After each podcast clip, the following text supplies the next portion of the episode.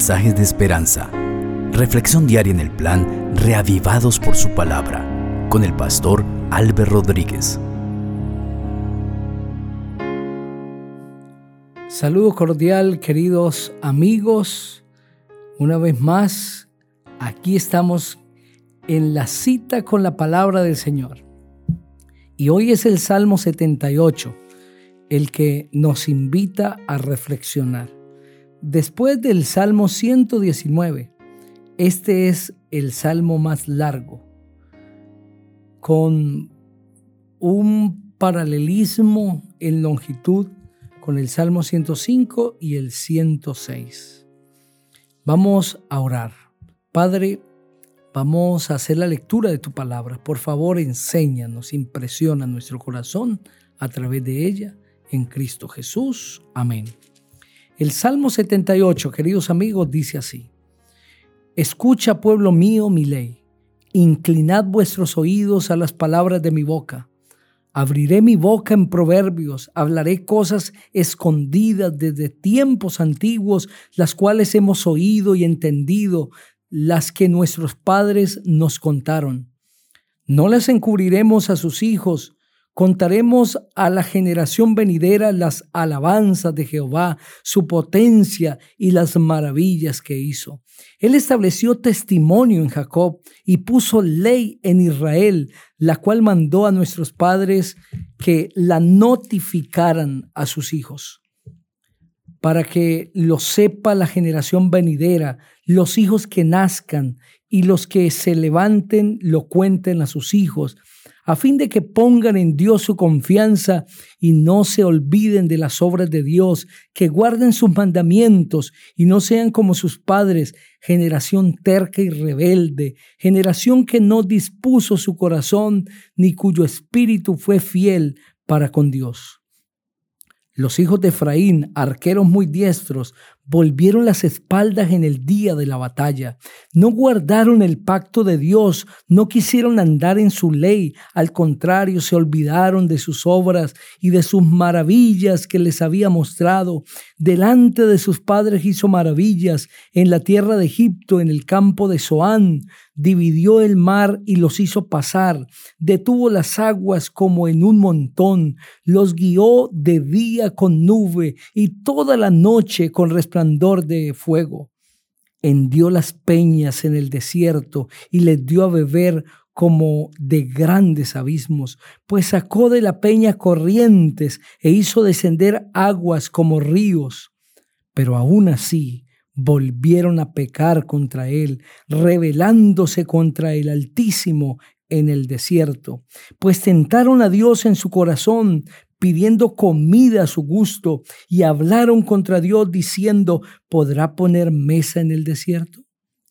Él ha herido la peña y brotaron aguas y torrentes inundaron la tierra. ¿Podrá dar también pan? ¿Dispondrá carne para su pueblo? Y lo oyó Jehová y se indignó. Se encendió el fuego contra Jacob y el furor subió contra Israel, por cuanto no le habían creído ni habían confiado en su salvación.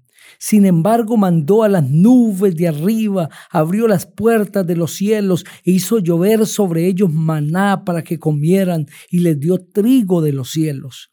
Pan de nobles comió el hombre les envió comida hasta saciarlos, movió el viento solano en el cielo y trajo con su poder el viento del sur, e hizo llover sobre ellos carne como polvo, como la arena del mar, aves que vuelan. Las hizo caer en medio del campamento, alrededor de sus tiendas, comieron y se saciaron, les cumplió pues su deseo. No habían saciado aún su apetito, aún estaba la comida en su boca, cuando vino sobre ellos el furor de Dios e hizo morir a lo más robusto de ellos y derribó a los escogidos de Israel. Con todo esto, volvieron a pecar y no dieron crédito a sus maravillas. Por tanto hizo acabar sus días como un soplo y sus años en tribulación. Si los hacía morir, entonces buscaban a Dios Entonces se volvían solícitos en busca suya y se acordaban de que Dios era su refugio, que el Dios altísimo era su redentor, pero lo halagaban con su boca y con su lengua le mentían, pues sus corazones no eran rectos con él, ni permanecieron firmes en su pacto. Pero él, misericordioso, perdonaba la maldad, ni no lo destruía. Apartó muchas veces su ira y no despertó todo su enojo.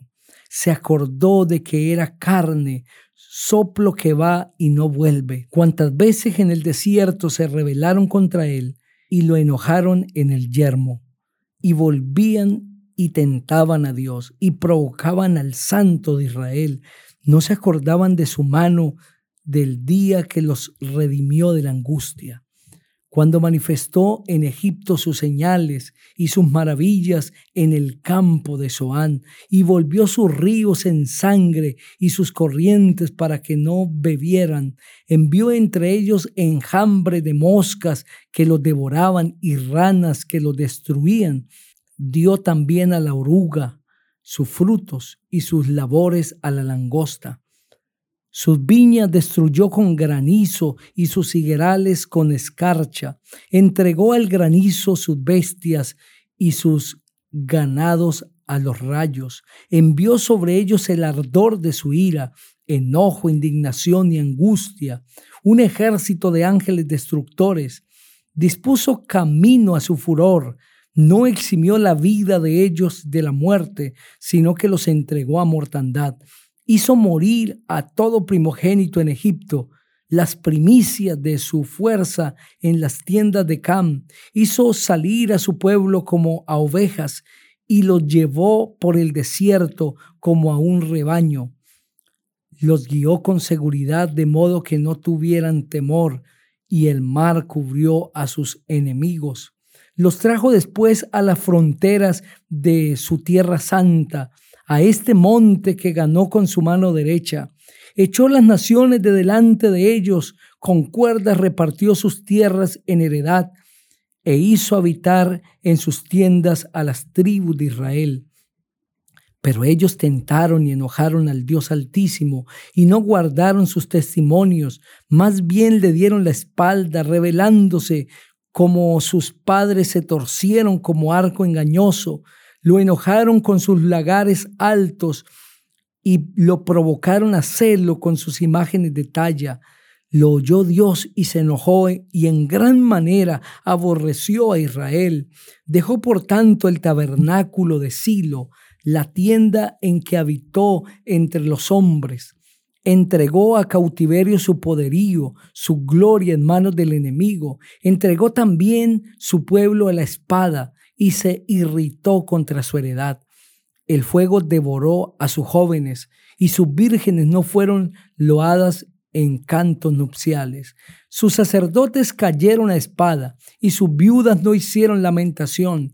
Entonces despertó el Señor como quien duerme, como un valiente que grita excitado por el vino e hirió a sus enemigos por detrás, les dio perpetua afrenta.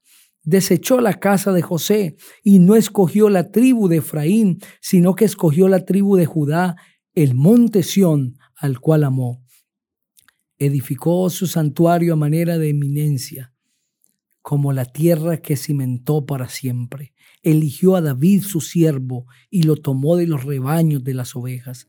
De detrás de las paridas lo trajo para que apacentara a Jacob su pueblo, a Israel su heredad, y los apacentó conforme la integridad de su corazón. Los pastoreó con la pericia de sus manos. Amén. Ese precioso salmo sapiencial narra de una manera especial y confirma los actos poderosos de Dios a favor de su pueblo. El pacto permanente de nuestro Dios, el propósito de Dios de guiar a su pueblo con una bondad incalculable, porque tenía el anhelo de que ese pueblo fuera el reflejo de su amor, de su poder, pero el Salmo también presenta la ingratitud del ser humano hacia Dios. Ese salmo muestra a través de la experiencia del pueblo de Israel la realidad del hombre, pues su ingratitud hacia Dios es generalizada, pero también muestra la realidad de Dios, su amor hacia el ser humano, un amor inagotable.